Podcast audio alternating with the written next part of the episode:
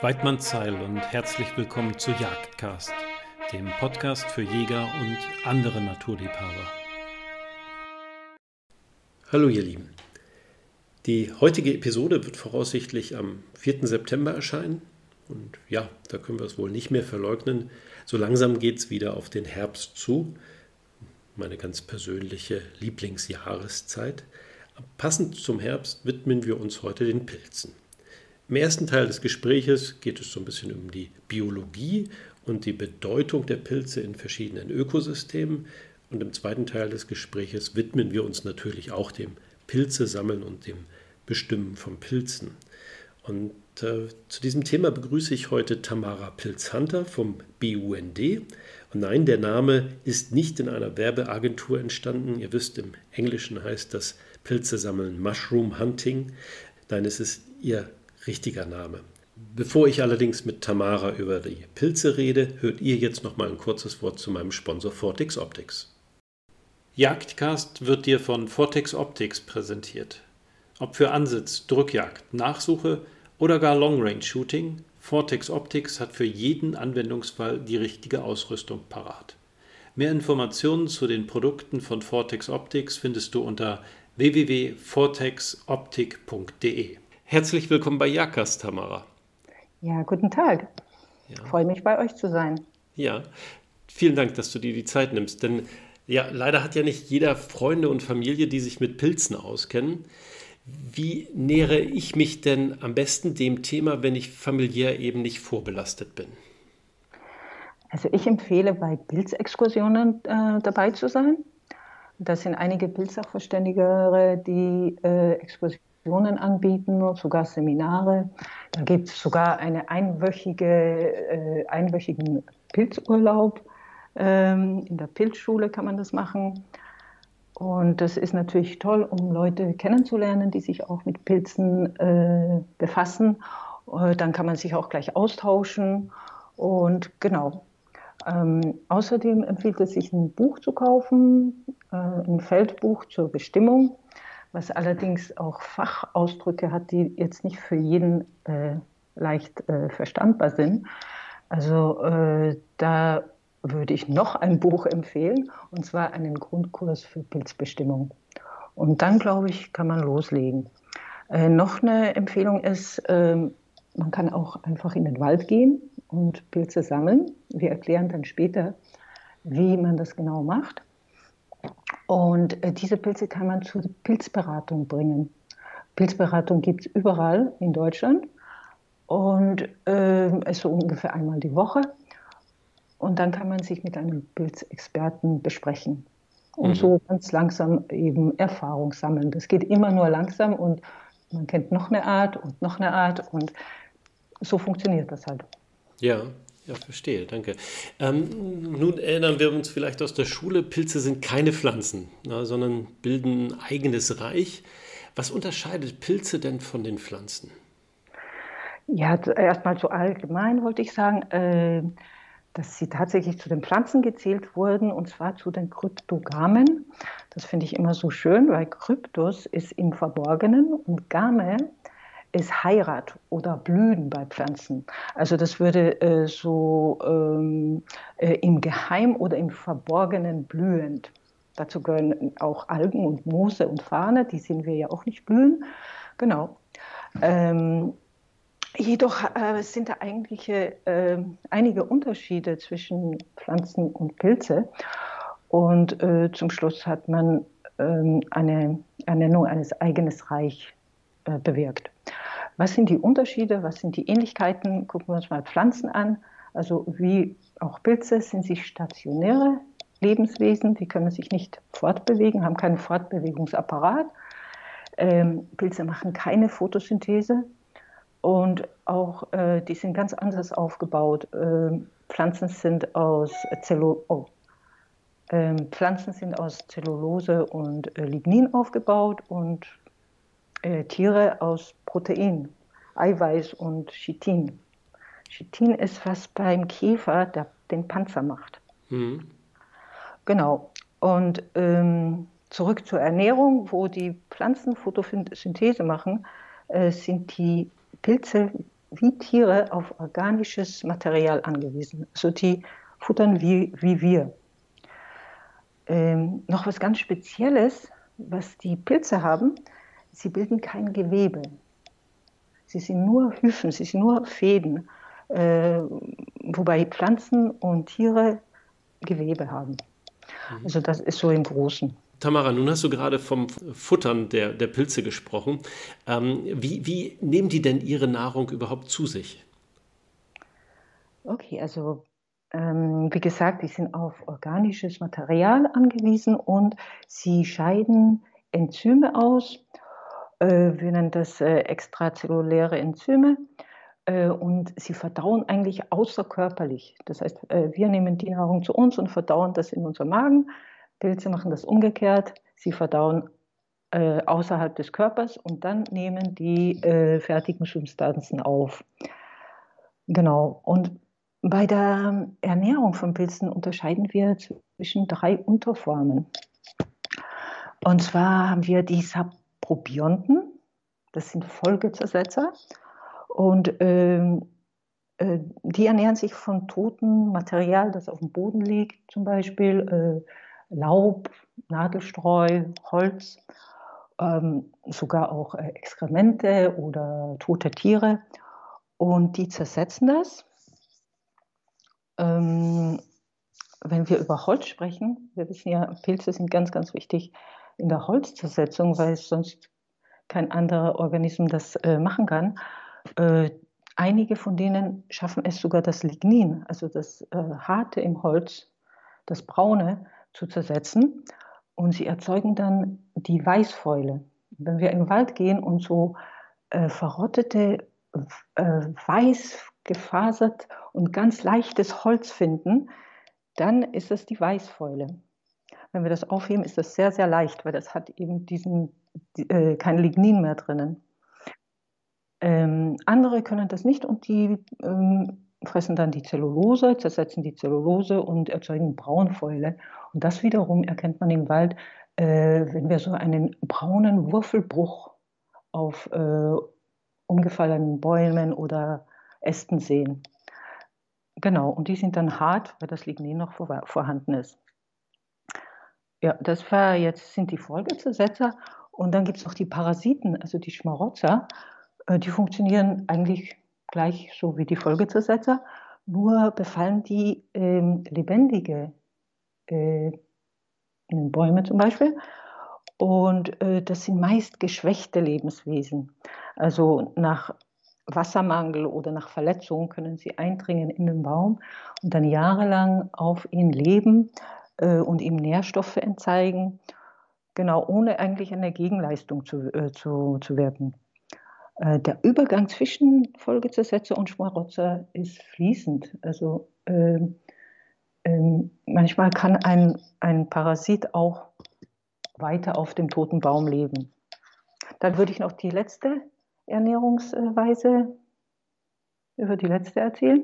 Das sind die Symbiosepilze, Mykorrhiza nennen wir die. Mykorrhiza ist, Myko ist Pilz in Griechisch und Rehiza ist, sind Wurzeln.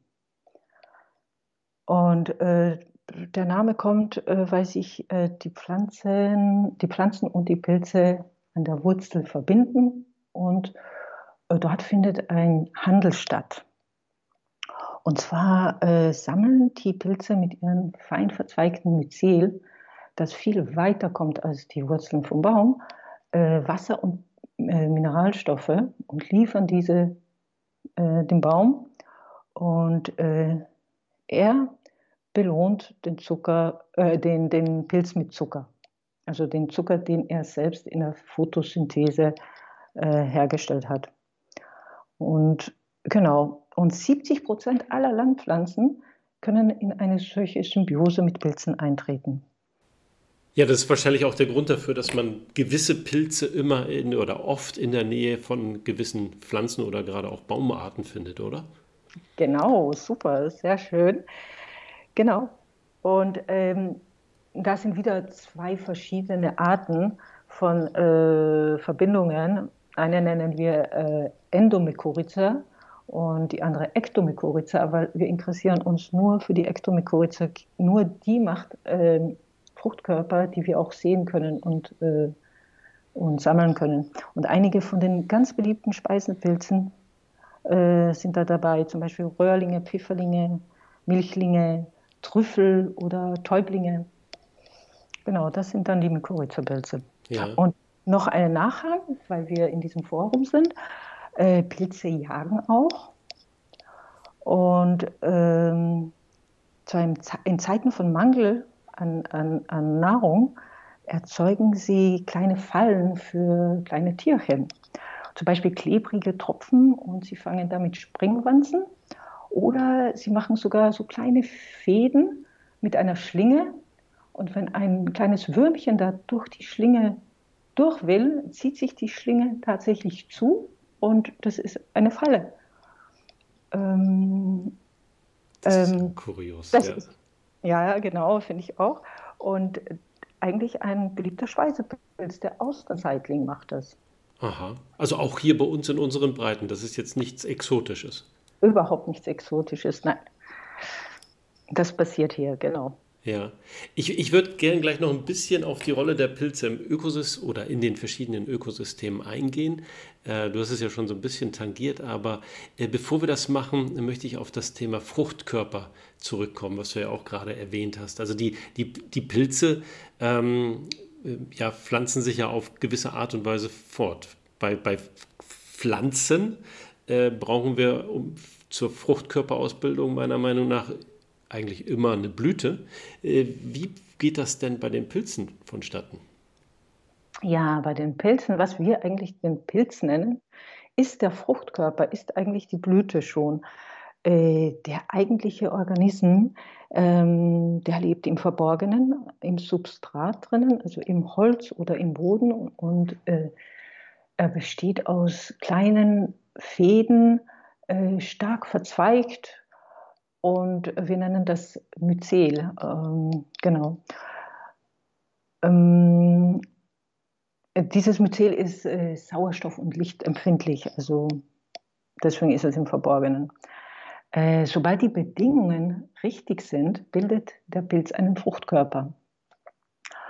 Äh, und zwar ähm, wachsen, wachsen diese äh, Fäden ganz eng zusammen und bilden den Stiel. Also das ist wirklich so wie ein Bündel von, von Fäden, das da hinaufwächst. Und dann wie ein Springbrunnen, äh, kann man sich so schön vorstellen, äh, bildet er den Hut.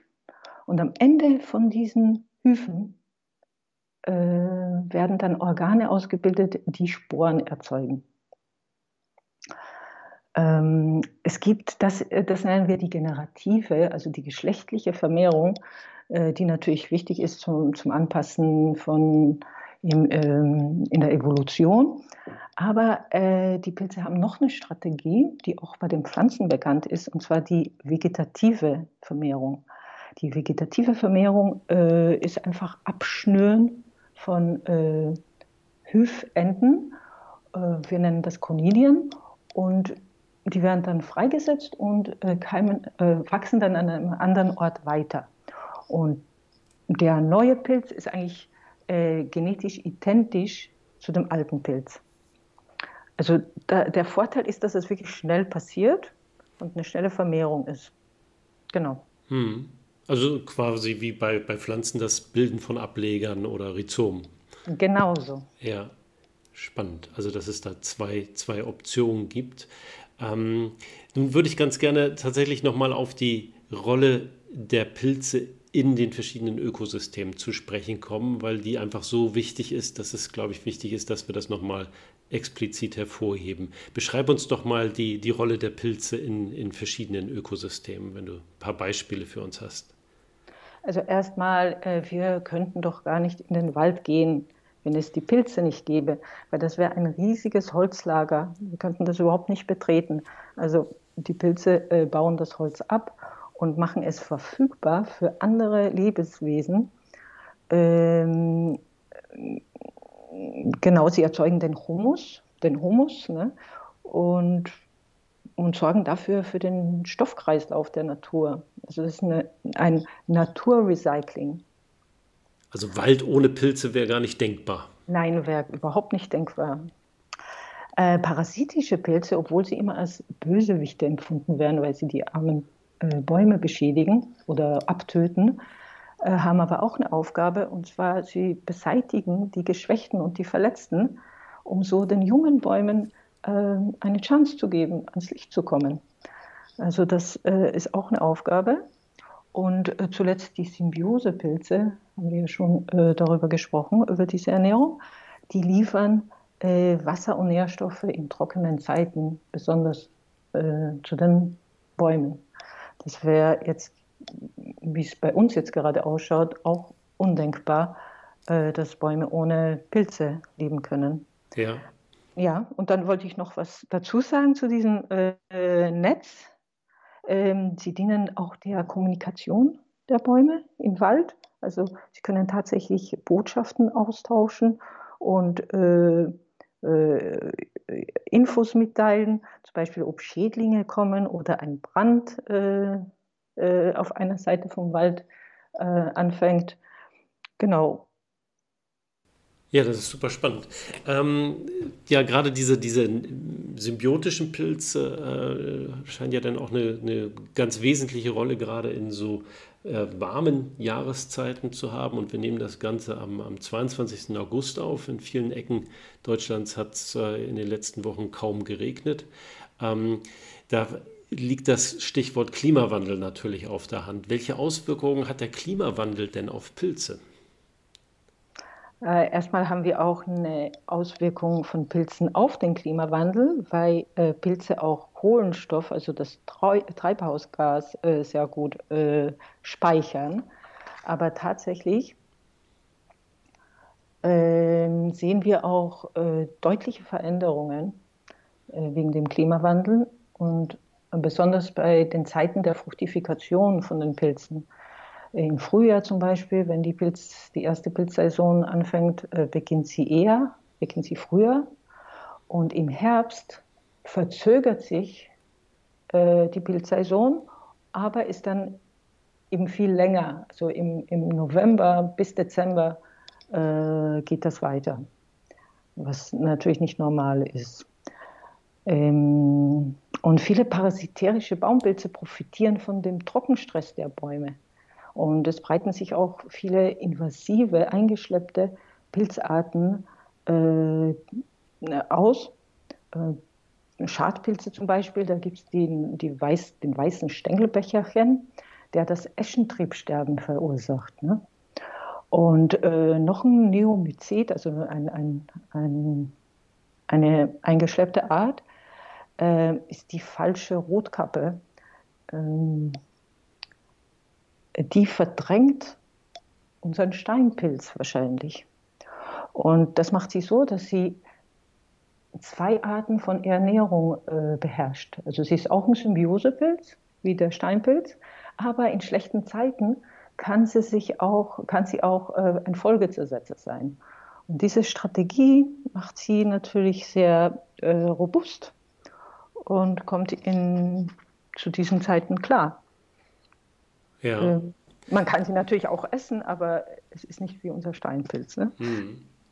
Ähm, ja, der Steinpilz gehört ja wahrscheinlich auch zu den symbiotisch lebenden Pilzen.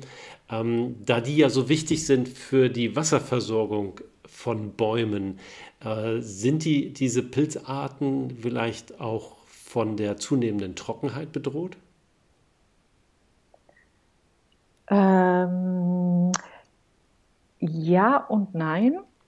Also ähm, eigentlich sind Symbiosepilze äh, sehr happy, wenn, es, wenn, wenn der Boden trocken ist, weil da sind die Bäume mehr auf sie angewiesen. Und äh, umgekehrt, äh, äh wenn wir einen Wald neben Landwirtschaft äh, zum Beispiel besuchen, wo intensive Landwirtschaft betrieben wird, da gibt es äh, vielleicht auch Wasser, aber auf alle Fälle Nährstoffe. Und dann sind die Bäume weniger an die Mykorrhiza-Pilze angewiesen. Und sie vernachlässigen sie dann und die sterben dann aus. Also, ähm, genau. Also ist Überdingung quasi viel mehr als Trockenheit eine Bedrohung für, für Pilze? Äh, für, für einige. Ja. Für andere wieder nicht. Ne? Das war jetzt das Beispiel von den Mykorrhiza-Pilzen. Ähm, aber andere Pilze äh, haben natürlich auch Schaden von der Trockenheit. Ne? Ja. Nun sind ja äh, faktisch viele, viele Pilze vom Aussterben bedroht oder zumindest gefährdet in ihrem Bestand. Was, was gibt es denn über den ja, teilweise wirkenden Klimawandel hinaus für Bedrohungen für unsere heimischen Pilze? Also was ich erstmal äh, betonen möchte, ist, dass die Pilzsammler nicht das Problem sind obwohl die meisten Naturschutzgebote äh, äh, also äh, sind gegen Fruchtkörper sammeln. Es stimmt natürlich, dass man nicht alle Fruchtkörper abernten darf und, und, und einige zurücklassen soll, damit sie sich verbreiten. Aber auch wir, wenn wir die Pilze sammeln und sie äh, verschleppen, sozusagen nach Hause schleppen, verteilen wir eigentlich die Sporen. Also wir sind im System äh, drinnen. Ähm, ähm, genau. Also es wäre viel äh, logischer, Naturschutzgebote zu machen, die das eigentliche Lebewesen im Boden schützen. Und da äh, sind einige Bedrohungen. Eines ist die Verdichtung vom Boden durch Einsatz von schweren Maschinen in der Landwirtschaft und im, in der Waldwirtschaft, in der Forstwirtschaft. Genau, die macht eine Verdickung vom Boden und da kommt kein Sauerstoff, kein Wasser mehr durch und auch keine Nährstoffe. Mhm. Noch ein Punkt ist der Eintrag, eben was, ich, was ich, wir schon gesagt haben, von Nährstoff und Stickstoff aus der Landwirtschaft und äh, aus dem Verkehr. Äh, noch dazu ist der Einsatz von gefährlichen Pestiziden auch äh, schädlich, weil das nicht nur die Schädlinge, die wir bekämpfen wollen, äh, tötet, sondern auch andere Lebenswesen. Und noch ganz wichtig ist eben ähm, ähm, das Verschwinden von natürlichen Lebensräumen. Also wir bauen mehr und, und mehr Landwirtschaft und äh, wir entwässern Moore, äh, beweiden Trockenrasen und das sind alles Habitate, die ganz wichtig sind für die Pilze. Hm. Ja. Ähm, wir haben es schon so ein bisschen tangiert. Ähm, äh, Pilze haben nicht nur eine unglaublich wichtige Rolle in, in den verschiedenen Ökosystemen, sie, sie schmecken auch einfach oft hervorragend. Ähm, mhm. Äh, aber nun sind ja nicht, längst nicht alle Pilze auch essbar. Gibt es so allgemeingültige Regeln für die Unterscheidung von Gift- und Speisepilzen? Also das gibt es leider nicht, das wäre zu einfach. Farbe und Geruch und Form eines Pilzes sagen uns überhaupt nichts, ob er, ob er essbar ist oder giftig ist. Manchmal ist das auch, äh, ist das auch täuschend, äh, wie zum Beispiel der grüne Knollenblätterpilz eigentlich sehr äh, lecker aussieht. Ne? Aber er ist einer der tödlich giftigsten äh, Pilze in unserer Region. Und es gibt dann auch Pilze, die eklig riechen, so wie Hering, äh, fischig. Äh, und die sind dann äh, hervorragende Speisepilze. Also jeder Pilz äh, für sich, man muss, man muss wirklich alle Merkmale kennen von dem Pilz und ähm, da gibt es ja auch noch diese volkstümlichen Methoden, die sollte man total äh, ablassen davon. Zum Beispiel das Mitkochen von einem Silberkochlöffel. Äh, und wenn sich der verfärbt, dann ist der Pilz giftig, so sagt, äh, so sagt man. Und das ist natürlich ein lebensbedrohlicher Unsinn. Noch zu betrachten, auch bei Pilzen, ist, äh, man darf nicht überständige oder alte Pilze nehmen, weil dann äh, bekommt man eine Lebensmittelvergiftung. Wir wissen ja, Pilze sind aus Protein aufgebaut und das ist einfach wie ein verdorbenes Steak zu essen. Ähm, genau, und auch äh, sie sind schwer verdaulich wegen dem Chitin, Chitin äh, dieser Panzer von den Käfern. Ähm, deswegen sollte man sie auch in geringen Mengen genießen. Hm. Woran erkenne ich denn, dass so ein Pilz überaltert ist? Ähm, ja, ich glaube, das sehen Sie. Also, äh, wenn er sich so ein bisschen, ja, es gibt auch schleimige Pilze, aber äh, oh, wie sage ich das? Äh, zum Beispiel bei Röhrenpilze ist das sehr leicht. Äh, die haben ja eine Kappe und wenn man auf die Kappe draufdrückt und äh, dann wieder loslässt, dann äh, federt sich das Fleisch wieder zurück. dann ist der Pilz frisch. Und wenn äh, so eine Delle drinnen bleibt, ja, dann ist er wahrscheinlich schon alt. Dann guckt man sich auch die Röhren an. Wenn die äh, zum Beispiel äh, eine andere Farbe, eine dunkle Farbe haben äh, oder so schleimig sind, äh, dann würde ich das nicht mitnehmen. Hm, okay, verstehe. Ähm, ja, du hast schon gesagt, Pilze sind hervorragende Proteinspender, anders als Pflanzen. Ähm, das wirkt sich wahrscheinlich auch positiv auf ihren Geschmack aus, würde ich mal sagen. Äh, aber welche Pilze sind denn ganz besonders proteinhaltig? Gibt es da Unterschiede? Ja, es gibt Unterschiede, obwohl im Vergleich zu anderen Lebensmitteln alle Pilze relativ eiweißreich sind und natürlich hervorragend für Vegetarier und Veganer als Fleischersatz. Äh, aber besonders eiweißreiche Pilze, sagt man, ist der Steinpilz oder auch der Champignon. Außerdem haben die auch andere äh, wertvolle Mineralstoffe, also Mineralstoffe und Vitamine. Zum Beispiel, was ganz Besonderes für Pilze ist, dass sie tatsächlich Vitamin D erzeugen können. Also das ist so äh, wie wir, wenn wir äh, äh, in der Sonne sind, erzeugt unsere Haut äh, Vitamin D und das machen die Pilze genauso. Und genau, also das gibt es eigentlich in keinem anderen Nahrungsmittel. Ja, das ist dann wahrscheinlich die einzig natürliche Art und Weise, neben der Sonneneinstrahlung Vitamin D zu sich zu nehmen. Ne? Genau. Und außerdem sind sie kaloriearm und äh, man kann da auch gut abnehmen mit dem. Aber trotzdem sollte man nicht zu viel essen, weil sie auch äh, Schwermetalle und sogar radioaktives Cäsium 137 sammeln. Äh, und man empfiehlt Wildpilze nur gelegentlich, also sagen wir jetzt 200, 250 Gramm per Woche zu essen. Hm. Na gut, die muss man auch erstmal zusammenkriegen im Schnitt, ne? ja, genau. Ja. Ähm, du hast es eingangs schon gesagt, also du, du meintest, man, man solle sich dem, dem Thema langsam nähern und, und quasi Pilz für Pilzart äh, äh, nacheinander kennenlernen, wenn ich das so richtig verstanden habe. Ähm, aber gibt es vielleicht auch Pilze, die, die gerade für Anfänger ähm, gut geeignet sind, also sprich, die sich relativ einfach und sicher bestimmen lassen und obendrein auch noch schmackhaft sind? Ja, da gibt es eine super gute Gruppe, und zwar die Röhrlinge, die Schwammpilze. Unter diesen Pilzen haben wir in Mitteleuropa äh, nur einen giftigen äh, Pilz. Und der Pilz ist auch nicht tödlich giftig, er ist Magen-Darm giftig, also äh, er macht schon heftige äh, Magen-Darm-Probleme, aber er ist wenigstens nicht tödlich.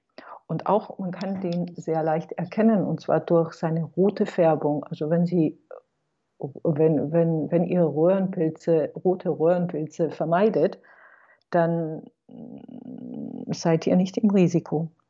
Die anderen Röhrenpilze sind auch nicht alle essbar. Also es gibt hier ein paar bittere, äh, zum Beispiel der äh, wurzelnde Bitterröhrling oder der Gallenröhrling oder der Schonf Schönfußröhrling. Ähm, und ähm, allgemein so für Röhrenpilze, das darf man natürlich nicht mit, mit keinem anderen Pilz machen, nur mit Röhrenpilze, äh, kann man ein Stück äh, probieren. Das äh, heißt, eine Kostprobe machen. Man muss die natürlich ausspucken, das ist eine Kostprobe und keine äh, Essprobe. Und wenn das dann ähm, bitter ist, äh, dann ist es einer dieser ungenießbaren. Aber die sind, wie gesagt, nicht bitter, äh, nicht äh, giftig, äh, können aber ordentlich eine Pilzpfanne versauen. Also das schmeckt dann nicht mehr. Mm, einen haben wir noch bei den Röhrlingen, der äh, schmeckt scharf, also der Pfefferröhrling. Und den können Sie gelegentlich als Pfeffer benutzen. Das ist ja auch spannend. Also wenn man das, die, die Pfanne etwas schärfer gewürzt mag, dann tut man einfach einen Pfefferröhrling mit dazu. Genau. Ja. Vielleicht noch ein kleiner Hinweis für Röhrlinge. Also dann können wir das Thema abhacken mit den Röhrlingen. Ähm, äh, wenn, Sie Röhrling, wenn ihr Röhrlinge findet, die einen schleimigen Huthaut haben, eine, eine schleimige Huthaut, dann zieht man die besser ab, weil manchmal äh, lösen äh, diese Pilze Allergien aus. Und dann sind sie auf der sicheren Seite. Ja, wie kann man die Haut denn am besten abziehen? Genauso wie sich das anhört. auf eine, einer Seite äh, mit zwei Fingern die, die Haut äh, fassen und dann abziehen. Mhm. Das geht ganz leicht bei diesen schleimigen Pilzen. Bei anderen, also nicht schleimigen, äh, funktioniert das nicht. Ja. Ähm, also ich, ich, bin gerade vor ein paar Tagen, kann man fast sagen, aus, Schweden zurück. Da haben wir auch den Sommer über Pilze gesammelt und du fährst die Tage ja auch nach Schweden. Ähm, aber erzähl uns doch mal, wann in unseren Breiten hier, also in, im deutschsprachigen Raum, die, die beste Zeit im Jahr ist, auf Pilzsuche zu gehen. Ja, Pilze gibt es das ganze Jahr über. Also Pilze gibt es das ganze Jahr über. Aber äh, am meisten bevorzugen Pilze es, wenn es feucht und warm ist. Und deswegen ist im Frühjahr eine gute Saison. Da äh, sind aber weniger, ist es weniger Artenvielfalt. Äh, und im Herbst ist es wunderbar. Da äh, feiern alle Pilze und, und bilden die Fruchtkörper. Okay, deshalb ist hier dann im Herbst auch nahezu jede Parkgelegenheit zugeparkt.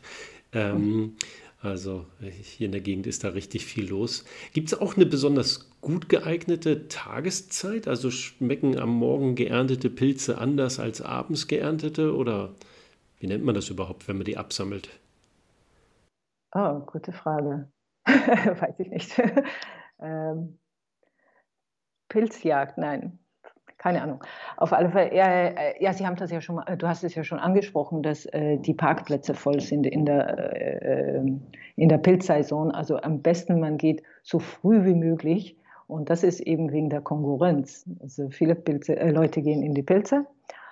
Und ähm, man sagt, dass am besten äh, auch in der Früh, wo es noch feucht ist, wo ein bisschen Tau ist, dass das die beste Zeit zum Pilzsammeln ist.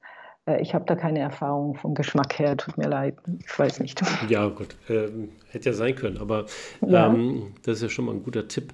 Ähm, ja, ich nenne es jetzt einfach mal Ernten. Wie, wie ernte ich die Pilze denn am besten? Ja, da gibt es die berühmte Diskussion, ne? Ab, äh, abschneiden oder herausdrehen. Aber für den Pilz ist das total egal. Äh, bei mir, äh, wir diskutieren halt auch gerne. Ne? Für einen Pilzsammler, äh, der den Pilz nicht kennt, empfiehlt es sich, mit Messer oder mit Finger den Pilz ganz vorsichtig herauszuhebeln, äh, weil manchmal hat, sind da Merkmale, unterirdische Merkmale, die ganz bestimmungswichtig sind. Äh, zum Beispiel so eine verlängerte wie eine Wurzel oder eine Knolle, ja, und wenn Sie zur Pilzberatung kommen ohne diese Merkmale, ähm, kann der Pilzberater sagen, äh, dass Merkmale fehlen und er das nicht bestimmen kann. Ja. Wo, wo, also du hast das mit der Pilzberatung jetzt schon äh, mindestens zweimal angesprochen. Wo finde ich denn heraus, ob es in meiner Gegend eine Pilzberatung gibt? Ja, Sie gucken einfach, äh, du guckst einfach im Internet nach, Pilzberatung. Äh, wir machen hier bei BUND in Berlin einmal die Woche in der Saison eine einstündige Pilzberatung und dann ist jeder, also das ist kostenlos. Äh, an meisten Orten ist das kostenlos. Also einfach im Internet nachgucken. Aber ich wollte noch etwas ergänzen. Wie ernte ich die Pilze? Ja. Äh, wenn der Pilzsammler schon erfahren ist und er weiß genau, was das für ein Pilz ist, dann braucht er das nicht heraushebeln und schneidet das lieber ab, weil wenn man, äh, dann kriegt man viel weniger Erde und Sand in den Korb rein und äh, das löst dann Zähneknirschen aus beim Essen. Ne? Ja, ähm, nun bewegen wir uns ja beim, beim Pilzesammeln auch in teilweise recht äh, empfindlichen Lebensräumen. Und äh, gibt es vielleicht auch so ein Knigge für, für Pilzesammler? Sprich, wie sollte ich mich dann so beim Pilzesammeln am, am besten verhalten, um eben Tiere, Pilze selber und, und auch meine Mitmenschen nicht unnötig zu belästigen, sag ich mal, oder bezogen auf die Tiere und die Pilze natürlich auch zu gefährden. Also tatsächlich ist der Wald ein empfindliches Ökosystem und da müssen wir uns immer äh, bewusst sein und das äh, respektvoll äh, äh behandeln. Ähm, also äh, Pilze äh, dürfen wir auch nicht unbegrenzt sammeln. Wir dürfen die für den Eigenbedarf sammeln. Und es gibt auch Pilze, die geschützt sind. Äh, die darf man auch sammeln, aber wieder in sehr kleinen Mengen. Aber man sollte sie wirklich schonen. Also eigentlich äh, gibt es Pilze, die man, die man einfach stehen lassen soll. Aber dafür muss man auch wissen, was, welche Pilze das sind. Ne? Ja.